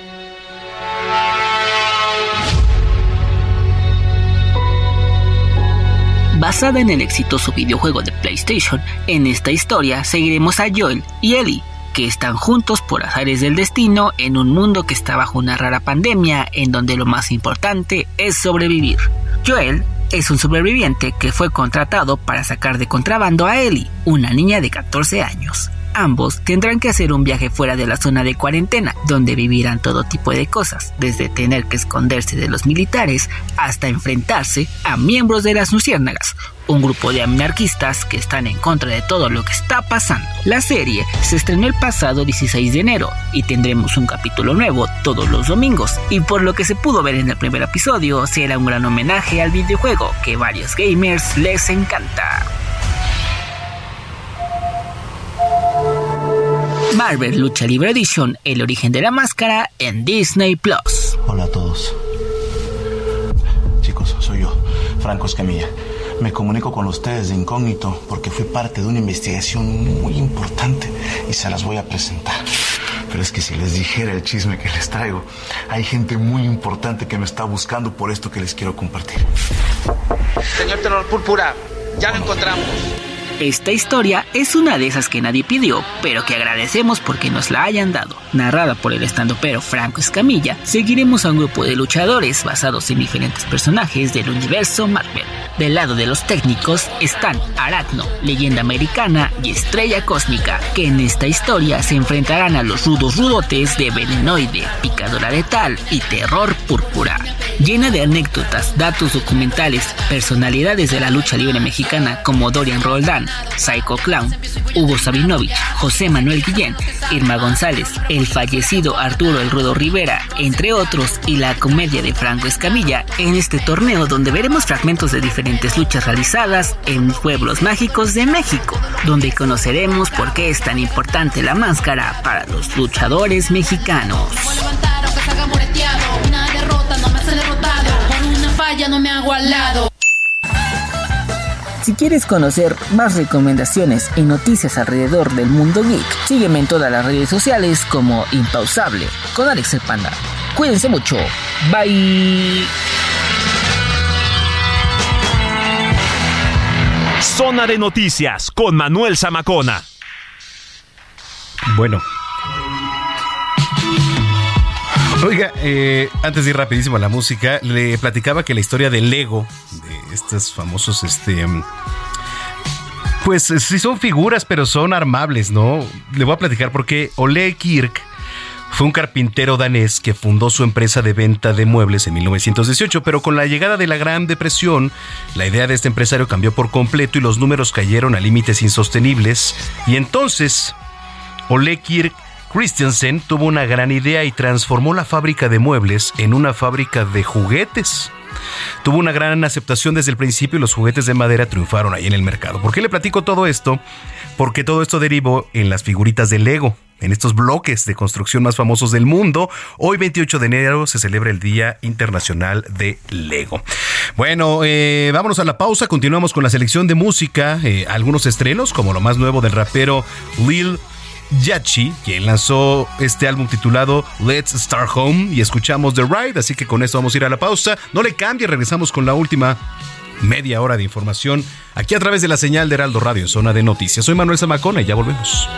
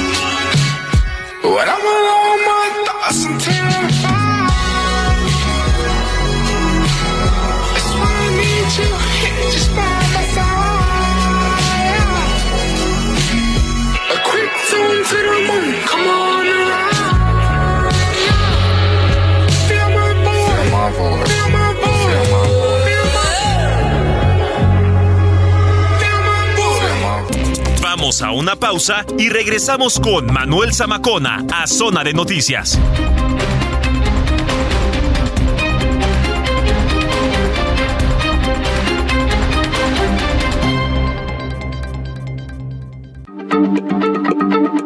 Heraldo Radio, la H se lee, se comparte, se ve y ahora también se escucha.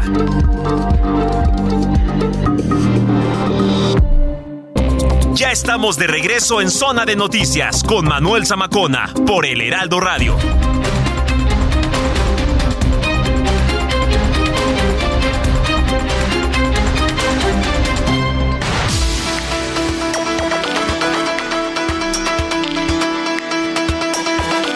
Son las 3 de la tarde ya con 30 minutos en el tiempo del centro del país. Gracias por continuar con nosotros. Si es que ya estaba en sintonía y si lo acaba de hacer, bienvenida, bienvenida a este espacio de noticias que es Zona de Noticias, a través de la señal de Heraldo Radio, entramos de lleno a la última media hora de información. Oiga, muchas gracias a los que se contactaron para la obra de teatro de 2222 con Odín Dupeirón mañana en el Teatro del Parque Interlomas en punto de las 6 de la tarde. Tenemos ya la lista de ganadores. Alejandro Sandoval, Gerardo Flores, Enrique Vieira, David Manzano, Rocío Vázquez, Sara Santiago, Silvia Acuña y Cintia Zared Aguilera. Muchas gracias por ponerse en contacto. Además de escucharnos, pues ahí está su pase doble para que mañana se vayan al teatro. Está muy buena la obra, así que aprovechen. Y también a los que nos escriben en redes sociales, Alfonso Aces y Zamacona, pruebas no dichos, el beneficio es venganza del grande. Pruebas, bueno. Ustedes también nos pueden mandar su opinión y por supuesto le mando un gran abrazo a mi querida Alexa Lara, hermana de Carlita Lara, quien también les mando un abrazo enorme que nos vienen escuchando. Pues un abrazo, un beso y esperemos vernos pronto también. Así que pues gracias también a ustedes que nos escriben. Háganlo, arroba Samacona al aire. Cuando son las 3 de la tarde con 58 minutos. Mire, eh, Vamos a platicar un tema que está muy interesante, que es eliminar la comida chatarra en las escuelas de la capital. ¿Qué se viene en temas legislativos? Me da mucho gusto saludar al diputado Luis Chávez García, integrante de la Comisión de Reactivación Económica del Partido Acción Nacional. Diputado, ¿cómo está? Buena tarde. Bien, Manuel, muchas gracias. Un saludo a ti y a todo tu auditorio. Gracias. Oiga, pues poníamos sobre la mesa este tema, ¿no? ¿Qué se propone para lo que es eliminar la comida chatarra ahí en las escuelas de la capital? Que además no es un tema nuevo, es un tema que, digo, ya se había tocado, pero ¿qué se viene en el tema legislativo? Pues mira, es un tema que nos interesa mucho, ya que, como has visto, tenemos un gobierno reactivo y no preventivo. Entonces, hasta que se vuelve una crisis de salud es cuando empiezan a ver qué se va a hacer. Entonces aquí lo que queremos ya es implementar una legislación integral donde se incluya tanto el sector educativo como el sector salud. ¿Para qué? Para que se logre eliminar verdaderamente toda la comida chatarra en primarias y en secundarias. ¿Por, por, dónde, ¿Por dónde comenzar? Digo, porque esto también pues es un tema cultural, ¿no? Es un tema cultural que se tiene que atender desde alguna raíz. ¿Por dónde se comenzaría? Totalmente. Aquí lo que le tenemos que dar a los niños son instrumentos para que logren llevar ahora sí que a su boca el buen comer. Deben de sujetarse a los lineamientos, ¿no? Queremos que haya una vinculación con la SEP y también con el Instituto de Pediatría para que sean los asesores de los menús infantiles, ya sea en escuela pública o en escuela privada. Verdaderamente necesitamos que ya no se vean como sectores aparte, sino que sean incluyentes la educación con la salud. Ahora, eh, entendemos que en pues, muchas de las escuelas, sobre todo de educación básica aquí en nuestro país, pues encontramos la famosa tiendita o la cooperativa, al menos así en mis tiempos, que bueno, ya estamos hablando de hace algunos, pero siempre en cualquier escuela encontramos que la tiendita, etcétera, se pretendería, digamos, eliminar, porque ¿qué entendemos por comida chatarra? Digo, entendemos que son pues las famosas papas, los refrescos, los dulces que también ahí se venden pues a, cantidades buenas, entonces eh, por dónde también y qué con qué sustituir, o sea, todo eso tendría que ver un análisis con algún tipo de sistema de nutrición.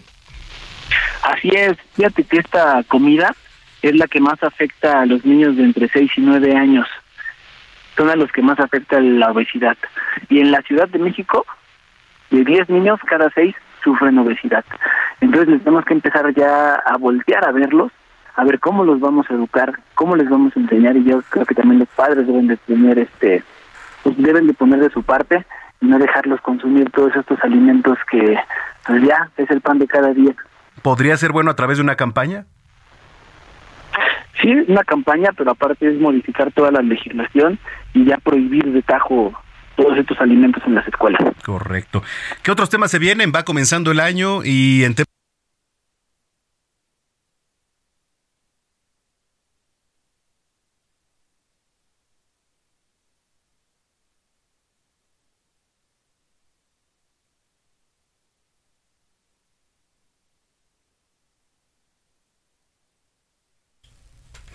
Ahí está, ya retomamos la comunicación. Hubo un problema aquí con un problema técnico. Diputado, le decía, pues va arrancando el año, ¿qué otros temas se vienen que pudieran ponerse sobre la mesa y sobre el Pleno ahí en el, Congreso?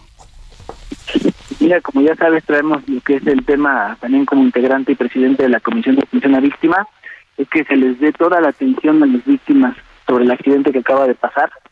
Y pues no estamos a gustos con las declaraciones que da la Fiscalía, ¿no? De echarle la culpa al conductor en lugar de tener responsabilidades y darles más recursos a los al metro para que funcionen bien los vagones.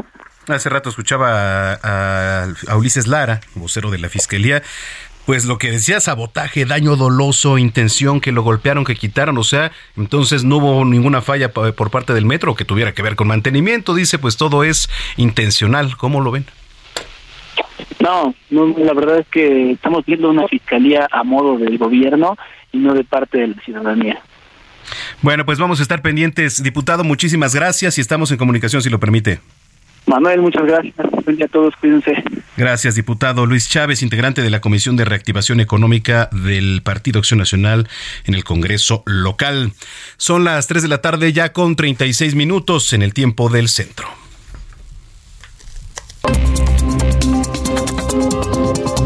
Sigue a Manuel Zamacona en Twitter e Instagram, arroba Zamacona al aire.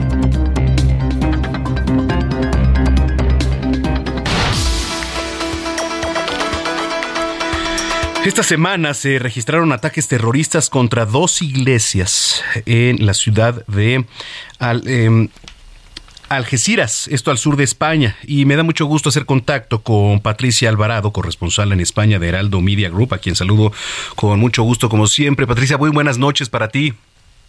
La Fiscalía General de España ha abierto una investigación por presuntos delitos terroristas cometidos en la ciudad de Algeciras, al sur de España. Un sacristán murió apuñalado en la iglesia de La Palma de esa localidad y otro sacerdote resultó gravemente herido en la parroquia de San Isidro. El autor ha sido detenido. Se trata de un individuo de 26 años, originario de Marruecos, norte de África. El Tribunal de la Audiencia Nacional en Madrid, especializado en terrorismo, ha abierto diligencias sobre estos hechos para saber si tienen conexión con el terrorismo yihadista. Los hechos han conmocionado a España y especialmente a la ciudad de Algeciras, de 120 mil habitantes. El joven agresor iba vestido con una chilaba, el atuendo que usan los musulmanes. Fue visto por varios testigos portando un machete y algunas personas afirmaron que el atacante, al irrumpir en la iglesia de La Palma, la más grande de Algeciras, gritó Alá y muerte a los cristianos. Hay al menos otros cuatro heridos. La policía ha acudido a registrar la casa del autor de los apuñalamientos en el marco de la investigación que sigue abierta. Patricia Alvarado, Heraldo Media Group. Gracias, Patricia Alvarado, allá en España. Eh, estaba leyendo algo también bastante preocupante aquí en nuestro país, mire, y no sé si se enteró, pero el pasado miércoles alumnos y personal docente de la Escuela Secundaria Miguel Ángel López, que está ubicada allá en el municipio de Jiménez, en Chihuahua, pues fueron amenazados de muerte por un hombre encapuchado que ingresó de manera sorpresiva a una reunión que se estaba haciendo vía Zoom. Y comenzó a amenazar de muerte tanto a alumnos como a docentes que se encontraban en esta sesión en línea. Que además, pues ahora es una forma que hemos adoptado a raíz de la pandemia de COVID-19, las reuniones, muchas clases también que se dan en línea. Y ante estos hechos, las autoridades escolares realizaron la denuncia respectiva y como respuesta agentes de la Secretaría de Seguridad Pública Municipal se trasladaron ya un día después hasta el centro escolar para custodiar la entrada. Imagínense qué difícil. Al tiempo que se informó que habían logrado dar con el responsable de las amenazas por los bueno, ya iban a emprender las acciones legales correspondientes a la investigación. Pero imagínense este video se muestra el momento en que un hombre comienza a amenazar a los estudiantes, a los maestros, y fue publicado ahí en redes sociales porque se vuelve viral, y de acuerdo con los testimonios, el hombre que portaba esta ropa de camuflaje, una capucha y casco, le cubrían el rostro. Ingresa ahí a la reunión, digo, reunión en línea eh, de esta sesión que se realizaba con motivo de una organización para estos festejos del 75 aniversario de la escuela y comienza a lanzar amenazas de muerte a los participantes. Y pues sí, por supuesto que alerta a los padres de familia, a los maestros, a las autoridades, se pone a gritar, los voy a secuestrar, los voy a matar a todos. Y con una sarta de groserías que, por cierto, pues no, vas no vamos a estar fomentando aquí. Pero bueno, tras darse a conocer estos hechos, la administración de la secundaria, imagínese usted como padre de familia, yo tendría pavor de mandar a mi hijo después de esta amenaza de muerte, sobre todo por lo que escuchamos a nivel mundial, si bien es cierto que estos casos no han sido tan recurrentes aquí en, en nuestro país, pues escuchamos lo que ocurre en otros lados del mundo y de verdad que como sociedad, eh, sí necesitamos ubicarnos, necesitamos una alerta porque todo esto se puede salir de control y sobre todo para la gente que está tocada del cerebro como este tipo. Entonces, bueno, esa es una. Y aquí en la capital, el conductor de un automóvil perdió el control y terminó estrellado en contra de un puesto de tacos aquí en la alcaldía Cuauhtémoc. No sé si ha visto las imágenes ahí en redes sociales, pero otra imprudencia. Usted pierde el control porque viene exceso de velocidad, no por otra cosa. Si usted viniera a una velocidad adecuada, no pasa esto. Nueve personas heridas.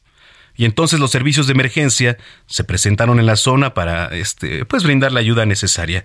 Este vehículo de color blanco que circulaba ahí por la calle de Francisco Ayala, preparándose para cruzar el eje 3 en Calzada Chabacano, y entonces, eh, pues digamos, por ahí hizo una maniobra que no se tenía para evadir una motocicleta que se atravesó a qué? A gran velocidad.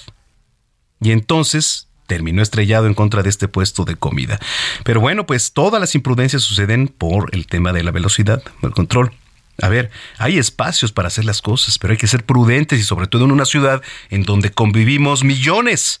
Convivimos millones y unos con otros, ¿no? Entonces, pues sí está Sí, está bastante fuerte todo esto. Ya son las 3 de la tarde con 42 minutos. Vamos con nuestra sexóloga, ¿verdad? Con Denise Flores, que ya está lista. Adelante. Hablando de sexualidad con Denise Flores.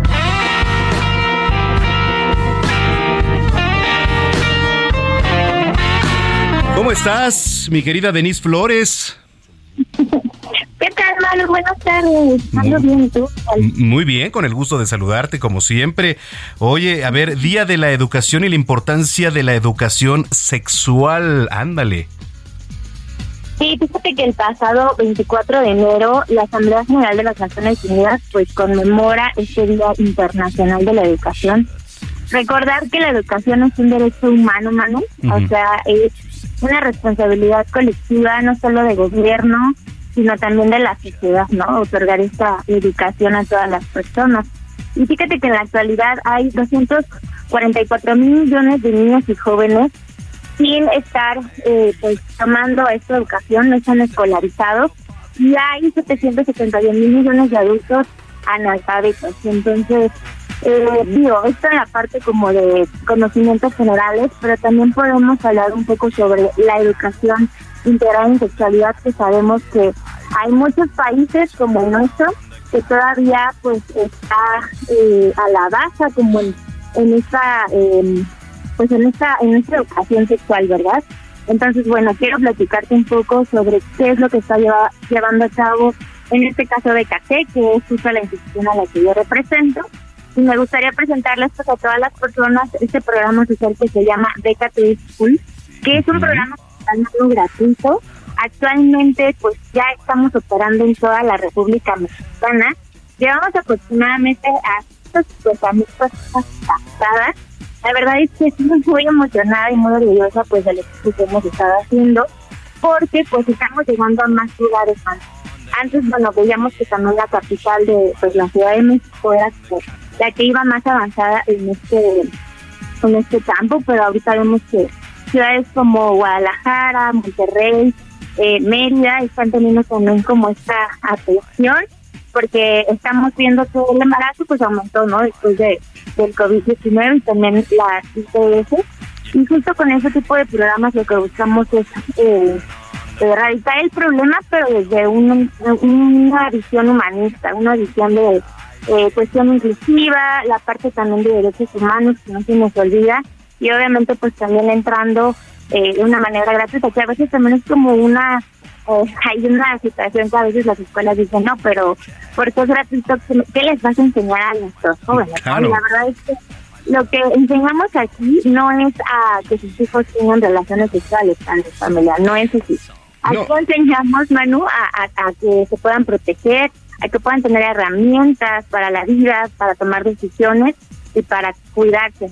¿Cómo ves? Sí, porque, a ver, además, eh, no es que, se, como tú dices, la educación sexual no tiene nada que ver con incentivar a todos los que van a que tengan relaciones sexuales, que bueno, a ver, ese es un tema de cada quien, ¿no? Cada quien hará con lo suyo lo que quiere y con quien quiera, pero el tema aquí, más que nada, va, la, la educación va por parte de la, de la prevención para, para evitar muchas, pues sobre todo enfermedades de transmisión sexual, para ser responsables. Así es, nuestros tres pilares de intervención, Manu, es la prevención, la sensibilización y la promoción de habilidades para la vida. Eso es a lo mejor un modelo integrativo en el cual pues los padres también deben de involucrarse un poco más porque se sigue pensando que la educación sexual es para incentivar a que las personas tengan relaciones sexuales, más las personas jóvenes, pero se ha comprobado que en otros países mientras más temprano les demos educación sexual a los niños y jóvenes y niñas, pues también este más tarde inician su vida sexual y la inician con un anticonceptivo, por lo tanto, bueno, no hay embarazos adolescentes a los 14, 15 años, sino ya después a lo mejor de los 25. Entonces, pues no sé, Manu, ¿qué opinas? ¿Tú cómo ves esa parte? Mira, yo creo que todavía estamos muy arraigados a ciertas eh, culturas, ¿no? Sobre todo en la familia. Entonces, depende mucho porque nos cuesta trabajo. Digo, sobre yo no soy padre de familia, pero eh, cuesta trabajo a muchos padres de familia comenzar a hablar del tema.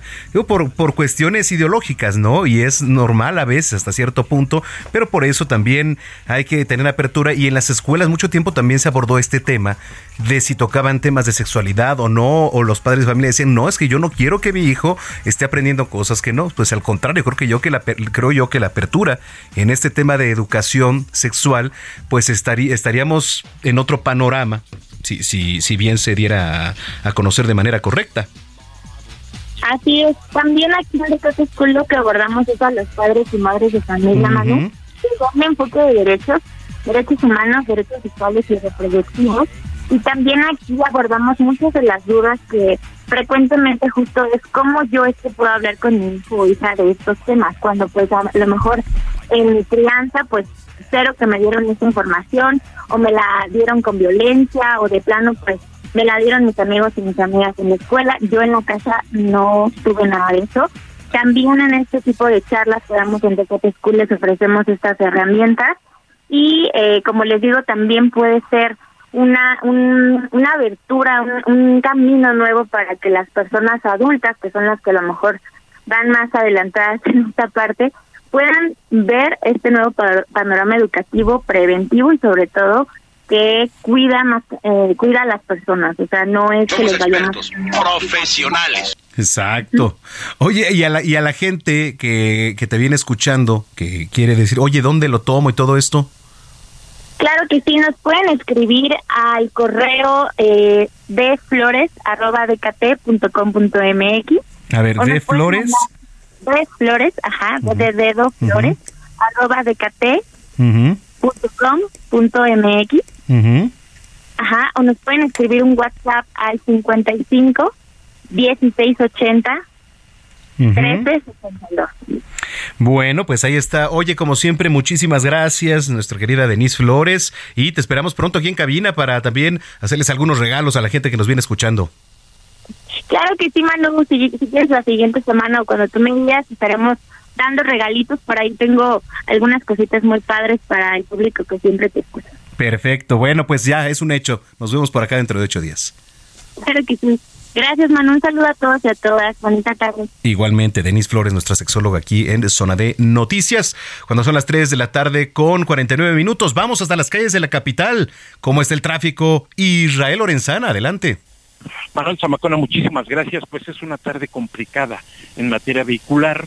Hemos recorrido parte del circuito interior y fíjate que a esta hora de la tarde ya encontramos asentamientos considerables a partir de la zona de Marina Nacional y por lo menos hasta la raza en algunos tramos, Manuel, a vuelta de rueda, esto con dirección hacia el aeropuerto de la Ciudad de México. Habrá que tomar como alternativa, sin duda alguna, el eje 3 norte y su continuación Cuitláhuac, o bien puede ser una buena opción la Avenida de los Insurgentes, esto con sus reservas, ya que también en la raza tenemos asentamientos con dirección hacia Indios Verdes, Manuel. El sentido opuesto a través del circuito interior, sin ningún problema, la circulación fluye, por lo menos en el tramo que comprende la raza y hasta las inmediaciones de San Cosme.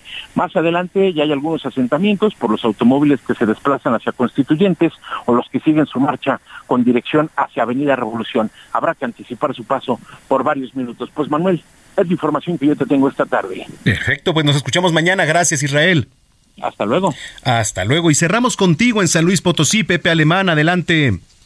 Noche de terror con tres ejecuciones, entre ellos una mujer y al menos cuatro personas privadas de su libertad. Es el saldo de la noche de jueves y madrugada de viernes en la zona metropolitana de San Luis Potosí y el municipio conurbado de Soledad de Graciano Sánchez. Sobre la carretera 57, un comando armado rafagueó al menos dos clubes nudistas, de donde sacaron a cuatro personas, entre ellos una mujer, de las cuales se desconoce su paradero. En medio de los ataques, otra mujer que según el fiscal general José Luis Ruiz Contreras es propietaria de uno de los dos antros baleados, alcanzó a huir a bordo de un vehículo tipo jeep de alta gama, pero los gatilleros le dieron alcance y con ráfagas de metralla acabaron con su vida dentro de la propia unidad que quedó sobre el camellón central de la carretera 57 a la altura del fraccionamiento Florencia. El fiscal potosino refirió que estos hechos están relacionados con la extorsión y el cobro de piso por parte de grupos de la delincuencia organizada a empresarios antreros. Mientras tanto, en Soledad de Graciano Sánchez se registraron balaceras en varios puntos, donde se reportan más levantones y al menos dos hombres ejecutados cuyos cuerpos fueron dejados en un predio en las inmediaciones del camino a San Pedro, en la colonia La Virgen. Esta es la información que les tengo desde San Luis Potosí. Muchas gracias, Pepe Alemán. Bueno, pues, sí, efectivamente, noche de terror y también allá en Zacatecas lo que nos platicaban. Grupo armado entra llega así, sin nada, con total impunidad, a rafaguear ahí un centro nocturno, un bar. Bueno, pues así estamos, así estamos en materia de seguridad. Bueno, mire, nosotros nos vamos. Yo le quiero hacer una invitación porque el día de mañana tenemos una cita en punto de las 2 de la tarde aquí a través de la señal de Heraldo Radio en zona de noticias. Mañana tenemos bastante información, digo, además de todo lo que se genere en, temas locales, nacionales, internacionales, pues vamos a entrar también, es, es un día de bastantes deportes, así que hablaremos con Roberto San Germán de lo que se viene ahí en las finales ya de conferencia entre los bengalíes de Cincinnati y los jefes de Kansas City. Y por otra parte, y en otro escenario, se enfrentan los 49 de San Francisco contra las Águilas de Filadelfia. Van a estar buenísimos el día de mañana los partidos. Le vamos a estar entrando al tema y a otros muchos más. Así que, pues yo le quiero hacer la invitación también para que siga escuchando Heraldo Radio. Mientras tanto, vamos a finalizar la selección musical de hoy con otro estreno de nada más y nada menos de la española Rosalía, quien lanzó este fin de semana su nuevo sencillo titulado, este, híjole, a ver, Diego Iván González, mm, eh, eh, ¿cómo? Sí, porque, o sea, puede ser de varias, ¿no? LLYLM, ¿sí está bien? LLYLM. A ver, ¿Mande? No, no, no escucho. Sí, sí, exactamente. Bueno, pues con eso nos vamos. Rosalía, escucha esta rolita. A nombre de Gina Monroy, Héctor Vieira, Ulises Villalpando, donde por ahí Arturo Quirós y Diego Iván González. Les agradecemos su preferencia. Nos escuchamos mañana aquí en Zona de Noticias en punto de las 2 de la tarde. Yo soy Manuel Zamacona, arroba Zamacona al aire. Tenga excelente tarde y hasta entonces. Escapemos a que quiere, vengo en moto. Soy una mami. Y si hay un día, hoy es ese día.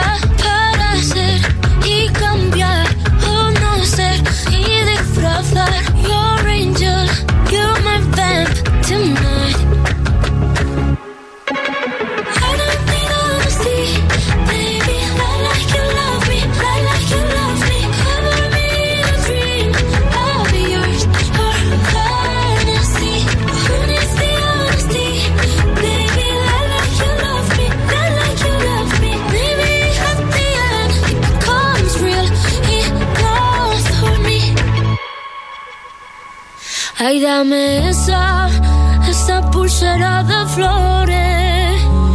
Me la pondré en la muñeca. Cuando despierte, así yo lo sabré.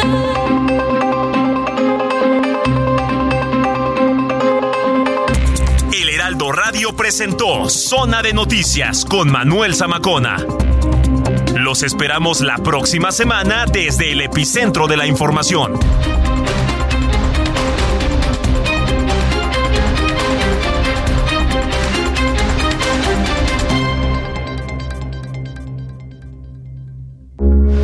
Heraldo Radio, con la H que sí suena y ahora también se escucha.